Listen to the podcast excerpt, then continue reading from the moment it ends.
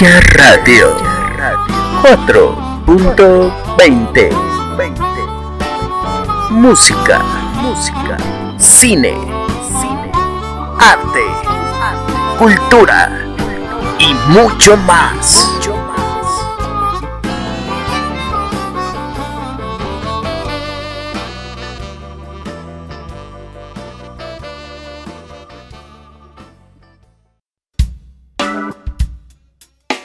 Hola, ¿qué tal amigos? Sean todos bienvenidos. Esto es Gaia Radio 4.20 y es un placer estar con todos ustedes. Mi nombre es Mike Centeno y te recuerdo nuestras redes sociales. Búscanos en Facebook como Gaia Radio 4.20 o en Instagram y no olvides seguirnos como arroba Gaia Radio. Y ya sabes, dudas temas, ideas, puedes mandárnoslos a gaia-radio.outlook.com. Te lo repito, gaia-radio.outlook.com. Y espero que estés listo para lo que se viene, porque es algo de otro nivel, es algo que está más allá de la comprensión humana. Pero ¿por qué contarte más? Mientras tanto, te presentaré al resto de la manada. Ya los conoces. Ya has pasado unos grandes momentos con sus voces, unos momentos entretenidos. Y sin más, te dejo en el micrófono a mi amigo, a mi hermano, a nuestro gurú. Él es Golf Nogues. Hey, ¿qué onda bandita? Como siempre es un enorme placer darles la bienvenida a este programa. Les habla su hermano Wolf Nogués. Confío que esta semana cumplirán con todos sus objetivos. Si lo lograron, festejen pasando un buen rato con nosotros. Si tu semana fue dura, no te desanimes.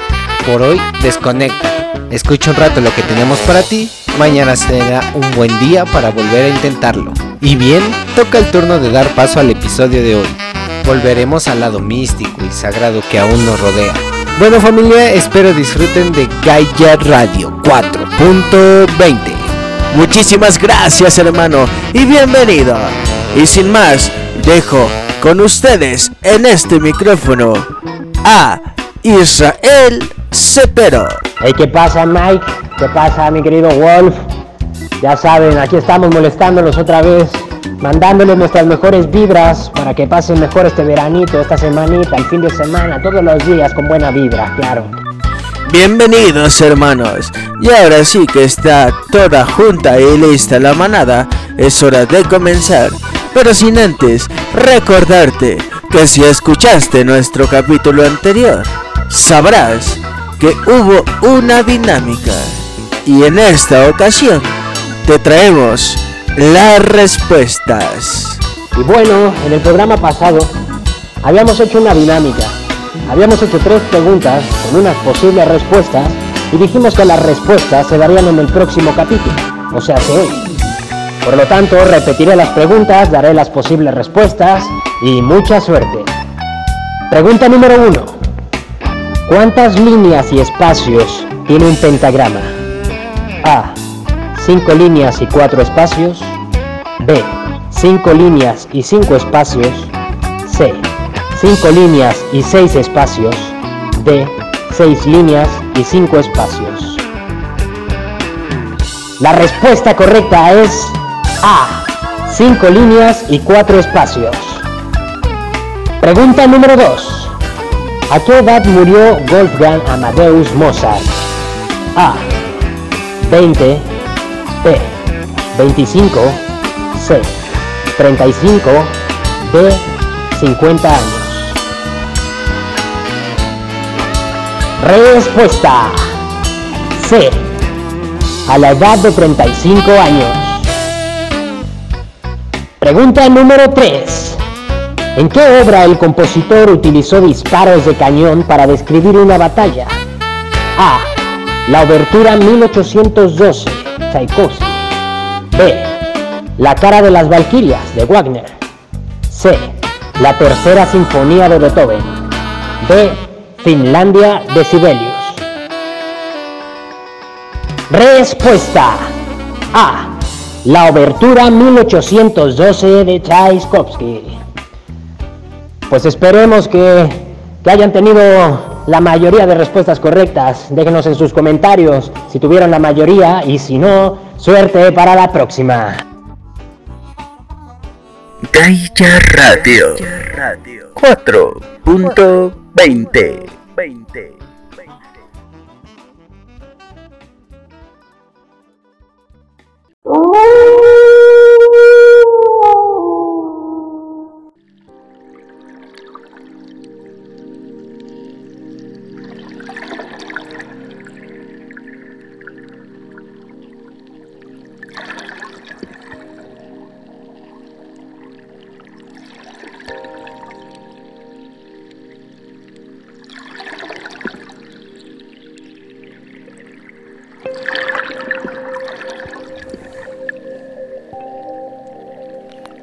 La espiritualidad es una faceta fundamental de la experiencia humana. A lo largo de todos los tiempos, el ser humano ha buscado el sentido de su existencia y su relación con el todo. Por eso, la espiritualidad, independientemente de su forma, siempre nos habla acerca de cómo nos relacionamos con el ser. Cuando nos permitimos pensar que hay algo más grande que los seres humanos, Estamos en las puertas de la espiritualidad. Cada cultura y cada persona establece una relación distinta con su existencia y con todo lo que lo rodea, sin importar cómo lo nombremos o lo vivamos. El término sagrado se refiere a una importancia superior que se le da a una persona u objeto a través de la creencia. Mayormente, la palabra sagrado es empleada dentro de los contextos religiosos y espirituales. Se califica como sagrado aquello relacionado con una fuerza sobrenatural o que resulta digno de admiración y devoción, independientemente de la creencia en cuestión, es vinculado a la divinidad. A través de diferentes culturas, nos han presentado como la naturaleza es capaz de brindarnos los suficientes recursos para subsistir. No solo eso, también frutos capaces de sanarnos. Esta noche les presento algunos de esas plantas, consideradas como sagradas. Flor de loto. El loto es una planta que para los que se educaron en un contexto espiritual oriental, tiene mucho significado. Para los hindús, la hermosa flor de loto representa la vida, la fertilidad y, para los budistas, la pureza. Aunque sus raíces están en tierra, la, la flor puede flotar sobre la superficie del agua.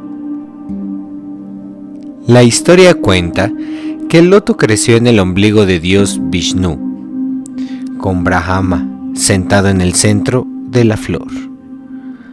Algunos creen que las manos y pies del dios tienen forma de loto y sus ojos son similares a los pétalos del loto. El hinduismo también enseña que dentro de cada persona está el espíritu del loto sagrado.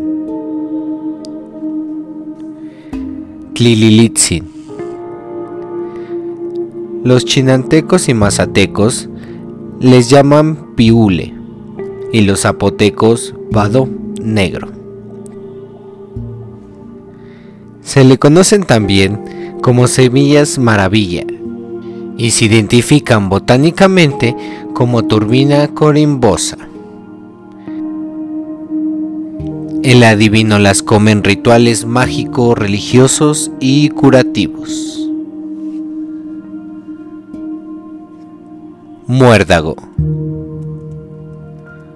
El muérdago actualmente se asocia a menudo con la magia de la Navidad, pero su simbolismo data de los antiguos druidas celtas. Estos creían que el muérdago representaba la esencia del dios Sol Tatanis y que cualquier árbol con muérdago en sus ramas era sagrado. El solsticio de invierno era cuando el jefe druida, vestido con una túnica blanca, podía cortar el sagrado muérdago con una hoz dorada. La planta especial podría ser utilizada para rituales o medicina. Huichohuaca. Los tarahumaras toman como narcótico una bebida elaborada con el jugo de las ramas jóvenes.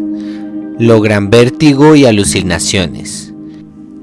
El término Huichohuaca también significa locura en tarahumara y, además, se usa como medicina.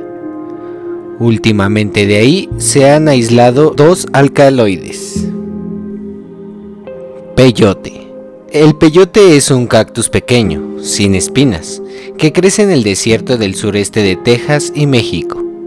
Ha sido utilizado por pueblos indígenas para propósitos espirituales durante miles de años los indígenas huicholes de México y los miembros de los pueblos nativos de Estados Unidos creen que el peyote es una planta sagrada que les ayuda a conversar con Dios. Se usa en ceremonias religiosas y puede provocar alucinaciones que se piensan son visiones de una realidad alternativa o del mundo espiritual. Las propiedades psicodélicas del cactus han sido muy buscadas por artistas, músicos y escritores desde la década de 1950. Salvia. En Oaxaca, los indígenas mazatecos cultivan Salvia divinorum para usar sus hojas moliéndolas en metate y diluyéndolas en agua. Se bebe la solución o se mastica las hojas frescas y sus propiedades alucinógenas se utilizan en rituales adivinatorios. Tulsi En hinduismo se dice que la diosa Brinda servía a Krishna y sus devotos, actuando como guardiana de la tierra sagrada de Brindavan, una ciudad de peregrinaje y adoración. Aunque es una diosa con una forma humana, los textos antiguos dicen que el mismo Krishna la bendijo para que tomara forma de la planta de Tulsi, también conocida como albahaca sagrada. En todo el mundo, millones de hindús de diferentes denominaciones veneran la planta de Tulsi diariamente en los templos y en sus hogares. Tajetes lúcida. Los huicholes de México fuman una mezcla de nicotina rústica y tajetes lúcida para ver visiones. Se le pone al tesguino o cal de maíz fermentado para producirse visiones más claras. La tagetes lúcida casi no se fuma sola, pues pronto se logran efectos alucinógenos. No se han aislado alcaloides, pero es rico en aceites esenciales y derivados de tiófeno, tales como el inositol. Tejo.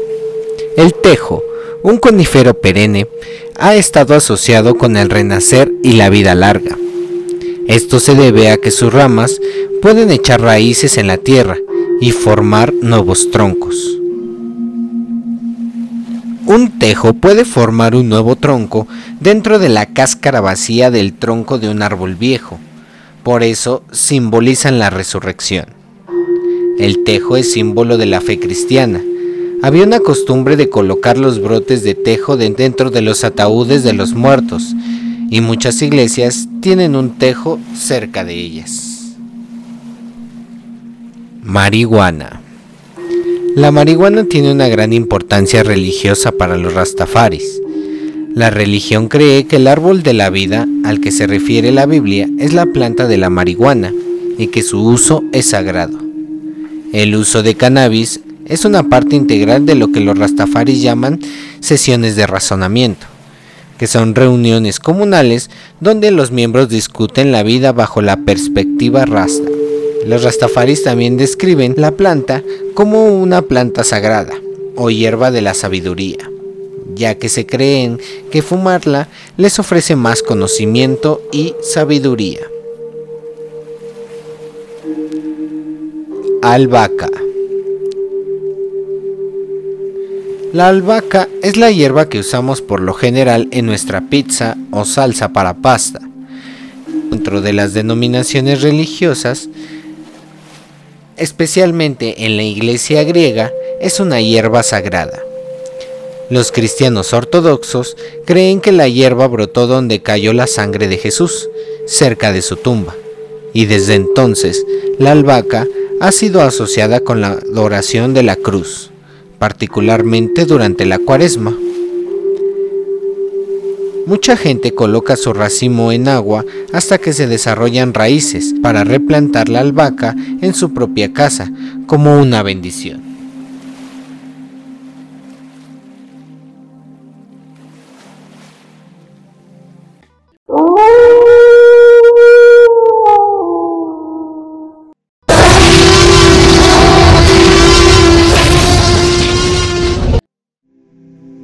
¿Qué es el espíritu? Las discusiones e investigaciones en torno al espíritu humano han generado diferentes perspectivas filosóficas. Una de ellas es el espiritismo cardesiano, que se funda formalmente en Francia y se extiende rápidamente por Europa y América siendo España y Brasil dos importantes países en su divulgación. Por consiguiente, en esta ocasión se pretende describir las características que componen esta doctrina filosófica y analizar algunos hechos históricos de, de su desarrollo cultural.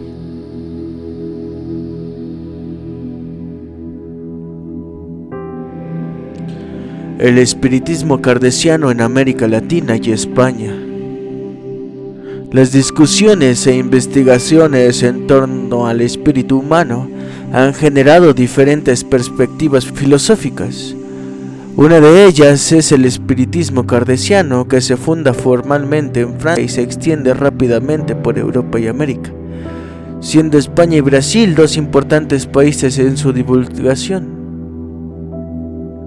Por consiguiente, en este artículo se pretende describir las características que componen esta doctrina filosófica y analizar algunos hechos históricos de su desarrollo cultural. La existencia del espíritu o alma de las personas que trasciende la vida terrenal es un tema que ha sido discutido ampliamente por pensadores de la antigua Grecia y contó con el apoyo de importantes filósofos como Sócrates, Platón y Aristóteles, quienes destacan que la virtud humana se encuentra en aquella esencia espiritual. Siglos más tarde la historia en torno a las creencias espirituales y la religiosidad tendría un importante giro, marcado por el mensaje de Jesús, que al igual que los filósofos mencionados destaca la existencia de la vida espiritual y de las consecuencias que tendrían los actos terrenales en, aquella existencia después de la muerte. Posteriormente, esa discusión filosófica se ha mantenido hasta la época contemporánea, contando con la participación de importantes exponentes en los que se destacan por su contribución a favor de la creencia de Dios y de la vida espiritual. El filósofo alemán Max Scheler por sostener una ética objetiva de los valores, o en otras palabras, la existencia a priori de los valores éticos y espirituales.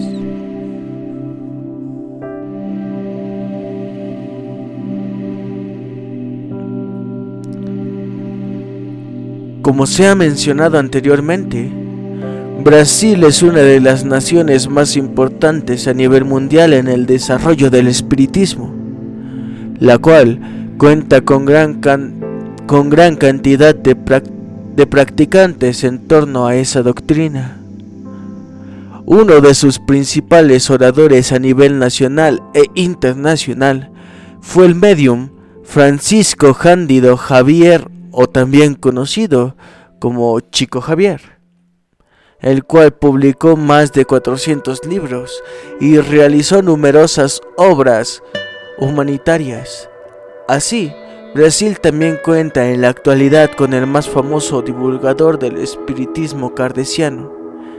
Esta persona es el profesor Divaldo Pereira Franco, que representó al espiritismo en la Cumbre Mundial por la Paz de Líderes Religiosos y Espirituales organizada en el año 2000 por las Naciones Unidas.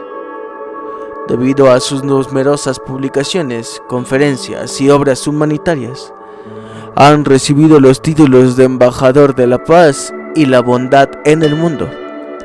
No obstante, el desarrollo de esta creencia religiosa no ha estado exento de complicaciones. La historia religiosa de Brasil cuenta que por mucho tiempo fue un estado católico, marcado por su pasado monárquico, pero debido a los diferentes credos religiosos en el año 1891 se declara un Estado laico. No obstante, ha habido diferentes resistencias culturales, tanto de la religión hegemónica como del mundo intelectual. Así lo explica Barrera quien indica que la pérdida del estatus de religión oficial llevó a la Iglesia Católica a buscar nuevas formas de articular sus relaciones con el Estado de manera que se diera de garantía privilegios en relación a los otros credos. En el mismo sentido, Gimbelli narra cómo desde mediados del siglo XIX el pensamiento espírita se integró al campo de la medicina, lo cual generó una notable resistencia cultural, pero que derivó en términos positivos gracias al aporte teórico de científicos sociales, ya sea del ámbito de la antropología como de la sociología. El espiritismo cardesiano también se extiende a otros países de América Latina, como es el caso de Argentina, Honduras, Puerto Rico, Perú, Bolivia, Uruguay, Venezuela, Cuba y Chile. Muchos de los países mencionados cuentan con una federación o confederación de los centros espiritistas, pero este no es el caso de Chile. Más bien en Chile es un tema relativamente desconocido y puede ser consecuencia de la hegemonía que existe en el país de las religiones tradicionales como de su estrecho vínculo con la política y la educación. Y para entender esta hegemonía no se puede dejar fuera del análisis la extensa y severa dictadura cívico-militar que se vivió entre el año 1973 y 1990. Esta idea se justifica en que los sectores políticos que apoyaron la dictadura se vinculan a las religiones tradicionales del país. No obstante, uno de los centros que, lidera el espiritismo en Chile es un centro que se encuentra ubicado en la capital, denominado Centro de Estudios Espírita Buena Nueva. El espiritismo kardeciano en España. Debido a la cercanía de España con Francia, se generó entre los grupos intelectuales de la época un fuerte vínculo cultural en torno al espiritismo. No obstante, los orígenes del espiritismo español no se asocian solo al estudio teórico, sino que a la práctica o experimentación espiritista que implicó a diferentes sectores de la burguesía española, incluso a la Casa Real, ya que Isabel II junto a su familia no resistieron a presenciar los nuevos hechos espirituales que se discutían en la sociedad. El rol que juega este país en la divulgación internacional del espiritismo es tan importante que incluso fue en Barcelona en el año de 1988 donde se desarrolló el primer Congreso Internacional Espiritista, que contó con delegaciones de toda Europa y de América, siendo ampliamente rechazado por el catolicismo al representar una amenaza por ser la principal religión del país. En cuanto al segundo Congreso Internacional se llevó a cabo en París en el año de 1900.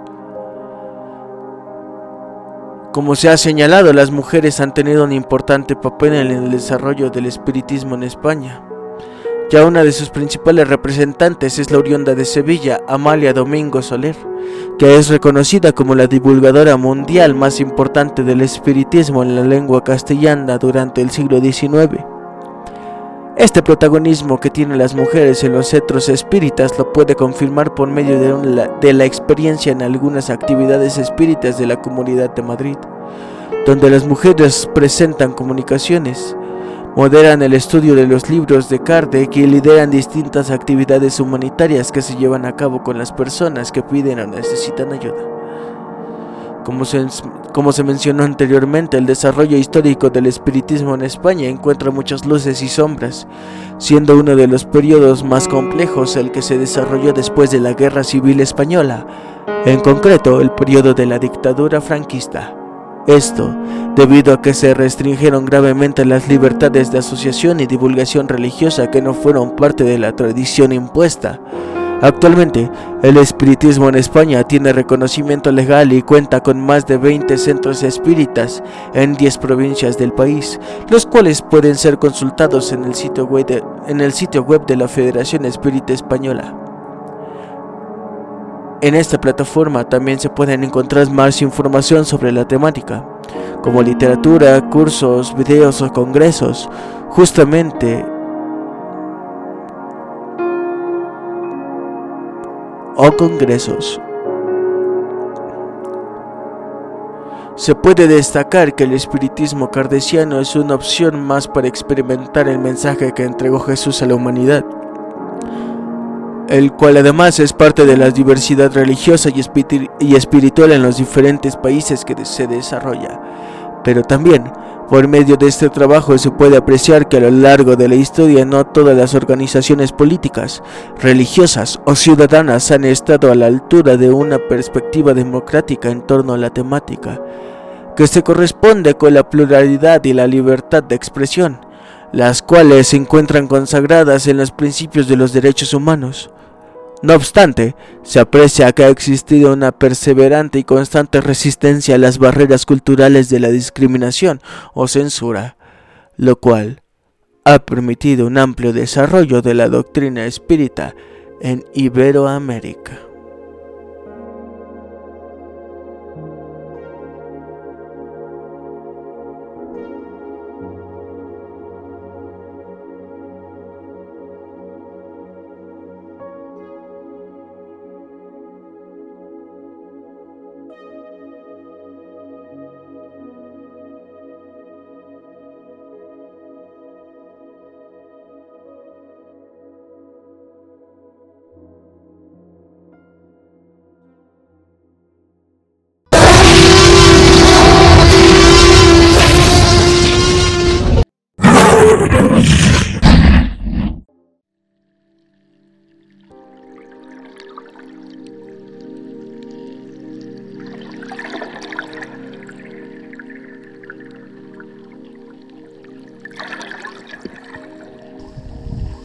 Y aprovechando que estamos con esta gran energía y hablando de las energías, ¿por qué no hablar de la energía de uno mismo? La energía del ser humano.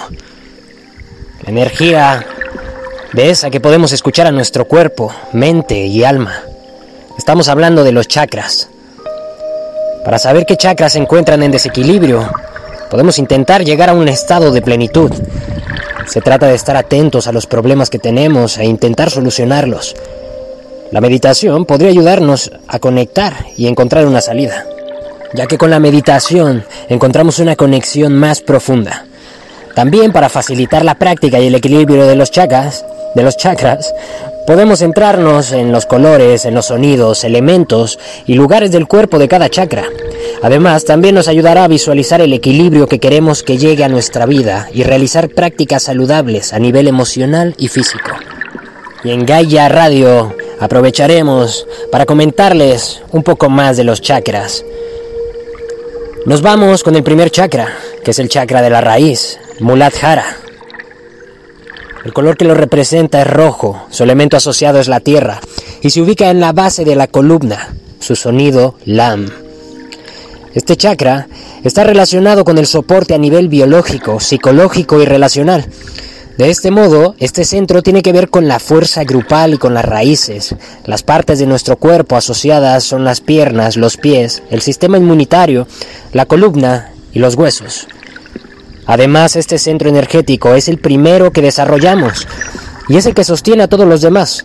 A través de este, y además está fuertemente conectado con la energía de nuestros ancestros, la cual nos puede ayudar en los momentos más difíciles. Ahora bien, a nivel psicológico tiene que ver con la seguridad, la defensa y la capacidad de proporcionar las necesidades. Estos aspectos propician el sostén, ya que tiene que ver con la fuerza y la protección, el aprendizaje y las creencias de nuestros grupos. Cuando este chakra no está en equilibrio, podría estar asociado con disfunciones asociadas a la falta de soporte, por ejemplo, afecciones en el sistema inmune, dolor de espalda y dolor de piernas. Y a nivel psicológico puede estar relacionado con afecciones en el estado de ánimo como la depresión y la ansiedad. Para mantenerlo en equilibrio debemos ser conscientes de la forma que nos relacionamos con nuestras raíces, por ejemplo, la manera de ser con nuestras familias y las creencias que hemos aprendido. Además, podemos ayudarlo a estar en equilibrio mediante la meditación. El siguiente chakra es Svadhisthana. Su color es naranja. Su elemento asociado es el agua y se ubica desde la parte de abajo del abdomen hasta la zona del ombligo. Sonido BAM. Se trata de la dinámica que tenemos con los demás, con la naturaleza y con nosotros mismos. Por lo tanto, tiene que ver con la visión que tenemos del mundo. Así se vincula con la creatividad, el manejo del dinero, la ética y la sexualidad. En otras palabras, se relaciona con la forma de vincularnos e interactuar. Ahora bien, en nuestro cuerpo, este principal eh, está principalmente en los órganos sexuales, el intestino, la vejiga y las vértebras. Así las disfunciones están asociadas a problemas en estos lugares. A nivel psicológico, el desequilibrio refleja aspectos como el apego, la presión, la falta de satisfacción, la impulsividad y sentir que el mundo es plano. El tercer chakra es el del poder personal, Manipuraka. Su color amarillo, su elemento asociado es el fuego y se ubica en el plexo solar. Y este, este chakra se trata del chakra de la estima propia, Está relacionado con la intención, con la coordinación y con el control. Este chakra tiene que ver con nuestro yo y con nuestra personalidad. Los órganos asociados son el estómago, el hígado, los riñones, el páncreas, las glándulas suprarrenales y la parte central de la columna. Cuando no está en equilibrio se manifiestan el miedo, la intimidación, la anorexia o bulimia, la artritis y la indigestión crónica o aguda, entre otras. En cuanto a las manifestaciones emocionales, este es uno de los chakras que está vinculado con la confianza, el cuidado de sí y de los demás y la responsabilidad a la hora de tomar decisiones. Cuando está en desequilibrio tenemos problemas en estos aspectos. Para equilibrarlo es útil la meditación. Conectamos con nuestra fuerza interna y visualizar lo que verdaderamente queremos. Y ahora nos vamos con un chakra que no es ni más ni menos importante, ya que todos nuestros puntos de energía son, son importantes para el cuerpo y para el alma. El cuarto chakra, el increíble poder de las emociones. Su nombre es Anahata. Su color es verde. Su elemento asociado es el aire y se ubica en el centro del pecho. Su sonido es Yam. Si su energía está equilibrada y fluyen bien, no tenderás a sentir la soledad y podrás perdonar a los demás y empatizar con ellos. También sabrás cuidar de ti mismo y proporcionarte el sustento físico y emocional que precisas. Pero la energía del cuarto chakra puede estar desequilibrada. Cuando es por exceso, se puede tender a asumir y se desequilibra. No tenderás a sentir la soledad y podrás perdonar a los demás y empatizar con ellos. También sabrás cuidar de ti mismo y proporcionarte el sustento físico y emocional que precisas. Pero como decía, cuando es por exceso se puede tender a asumir como propios los problemas de los demás, a no atender nuestras necesidades y anteponer siempre el bienestar de otros. Si es por defecto, la persona se puede sentir sola y aislada, o ser excesivamente crítica y carecer de empatía. Este desequilibrio puede deberse a muchas razones, penas que estén sin resolver, o rechazo, abandono o abuso por parte de un ser querido. Ahora nos vamos al quinto chakra, la voluntad. Su nombre es Vishuddha. Su color es azul. El elemento asociado es éter y se ubica en la garganta. Su sonido, ham. Y el quinto chakra es el de la voluntad y la autoexpresión. Los órganos implicados en este centro energético son la garganta, la tiroides, la tráquea, las vértebras cervicales, la boca, el hipotálamo, los dientes, las encías, entre otros. Las disfunciones físicas tienen que ver con afecciones en esas partes, por ejemplo, ronquera o trastornos tiroideos. Emocionalmente, está relacionado con la elección, la expresión, la fe, el conocimiento, el juicio, la crítica, la adicción y seguir las metas. Entonces, se vincula con la capacidad para expresar lo que sentimos, tomar decisiones y seguir motivaciones. Cuando está desequilibrado, tiene que ver con la forma de juzgar y la dificultad a comunicar y decidir. Ahora nos vamos con el poder de nuestra mente, el sexto chakra. Su nombre es Ajna. El color es violeta y su elemento asociado es la luz. Se ubica en el centro de la frente. Su sonido, Om. Este maravilloso centro de energía es el que se conecta con la sabiduría, la intuición y la percepción a nivel físico, se relaciona con el sistema nervioso, con los ojos, los oídos y la nariz. En desequilibrio, puede haber disfunciones como trastornos neurológicos, ceguera, sordera y problemas en el aprendizaje. Ahora bien, se manifiesta psicológicamente en la forma de evaluarnos a nosotros, en la verdad, la inteligencia emocional y la tolerancia a la hora de escuchar ideas de otras personas. En otras palabras, es la facultad que tenemos de evaluar creencias y actitudes propias, la introspección y la capacidad de juicio. Si está en desequilibrio, manifestamos problemas en estos aspectos. Aquí es cuando hablamos de el aquí y el ahora. Nos vamos con el séptimo chakra, la conexión espiritual, Sahasrara. Su color es blanco. Su elemento asociado es sonido cósmico. Se ubica en la coronilla y su sonido es el silencio. Este es el centro de energía de lo espiritual, de lo trascendente, el chakra de la fuerza entre mente, cuerpo y espíritu. Se relaciona con la capacidad que tenemos de confiar en la vida, la generosidad, la visión global, la fe, la inspiración y la devoción. Cuando no está equilibrado se pueden producir trastornos a nivel energético y sensibilidad extrema a factores ambientales. Y en Gaia Radio solamente veremos estos siete chakras. Si les interesa más, podremos investigar de algunos para llevárselos hasta sus oídos. Según postula la cultura oriental, el sosiego se logra a través del cuidado de este fluir energético, una forma que permite el crecimiento personal y de la que puedes aprender paso a paso para llegar a la armonía, a través de la conexión profunda. Además, estar atentos a nuestros chakras es una fuente de autoconocimiento. Aprende de ti y de tu ambiente, buscando el equilibrio energético pues, como dijo Caroline Myers, la curación del cuerpo llega a través de la curación del alma.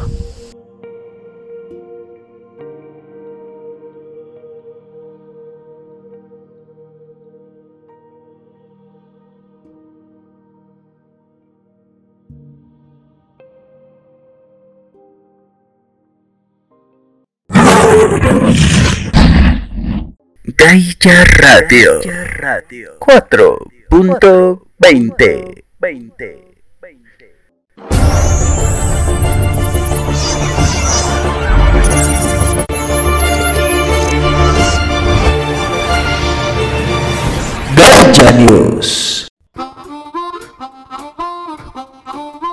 Un cartero se disfraza para animar a la gente en la cuarentena.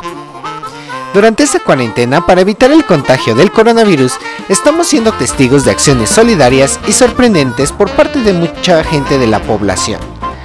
El objetivo es intentar sobrellevar de la mejor manera el confinamiento y animar, en la medida de lo posible, a la gente que tiene que quedarse en su casa. Una de esas personas es John Matson, un cartero del área de Boldon, en el noreste del Reino Unido, decidido a lograr extraer una sonrisa de sus vecinos, ha comenzado a repartir el correo disfrazado de diferentes maneras, con tal de hacer más llevadero el confinamiento. En declaraciones recogidas por Lat Bible, el empleado público explicaba el motivo por el que ha relegado su indumentaria habitual y la ha cambiado por disfraces. Todo el mundo vive en un estado de incertidumbre en estos momentos. Tú eres la única persona fuera de la familia que ven, así que ¿por qué no darles algo por lo que sonreír? Ya sea vestido con disfraces como el gladiador, el de animadora, el de hawaiano o el de pastorcilla, y promete más sorpresas. Es muy agradable ver a la gente venir a verme. Ver así a todo el mundo también me ayuda a mantener mi ánimo en el trabajo diario.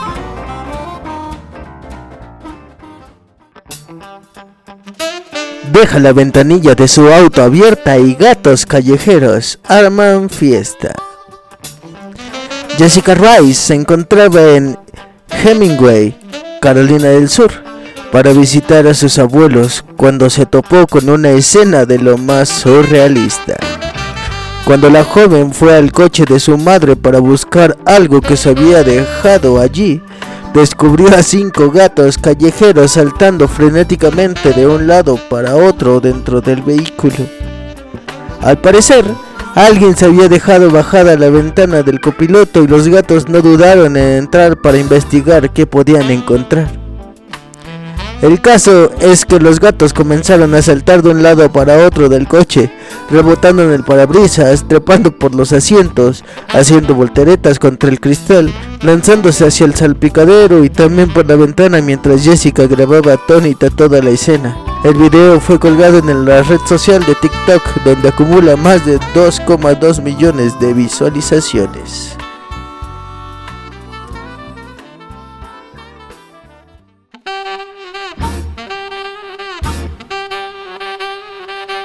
Niños de guardería alemana encuentran 3 kilogramos de marihuana durante un paseo por el bosque. Esta noticia del 31 de julio de este año en Moscú. Sputnik. Un grupo de niños de una guardería de la ciudad alemana de Goebbels encontró 3 kilogramos de marihuana escondidos en una bolsa mientras paseaban por el bosque, informó la policía de la ciudad. Según la nota, la bolsa encontrada y la llegada de policías al lugar se convirtió en una excelente aventura para los niños. La policía incautó el hallazgo y comenzó la investigación. Gaia Radio 4.20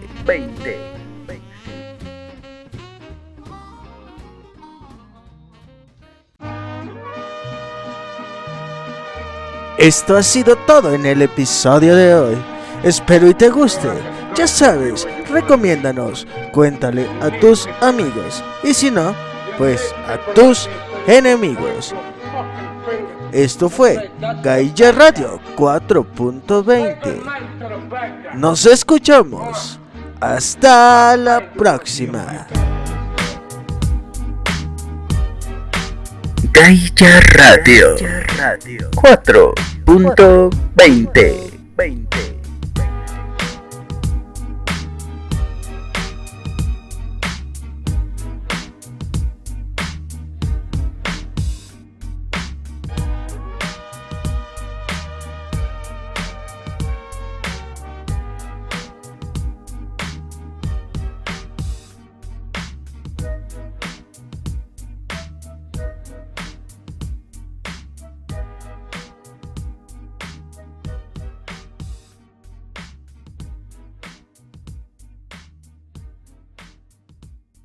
El cartero se disfraza, carnal. Este. Eh,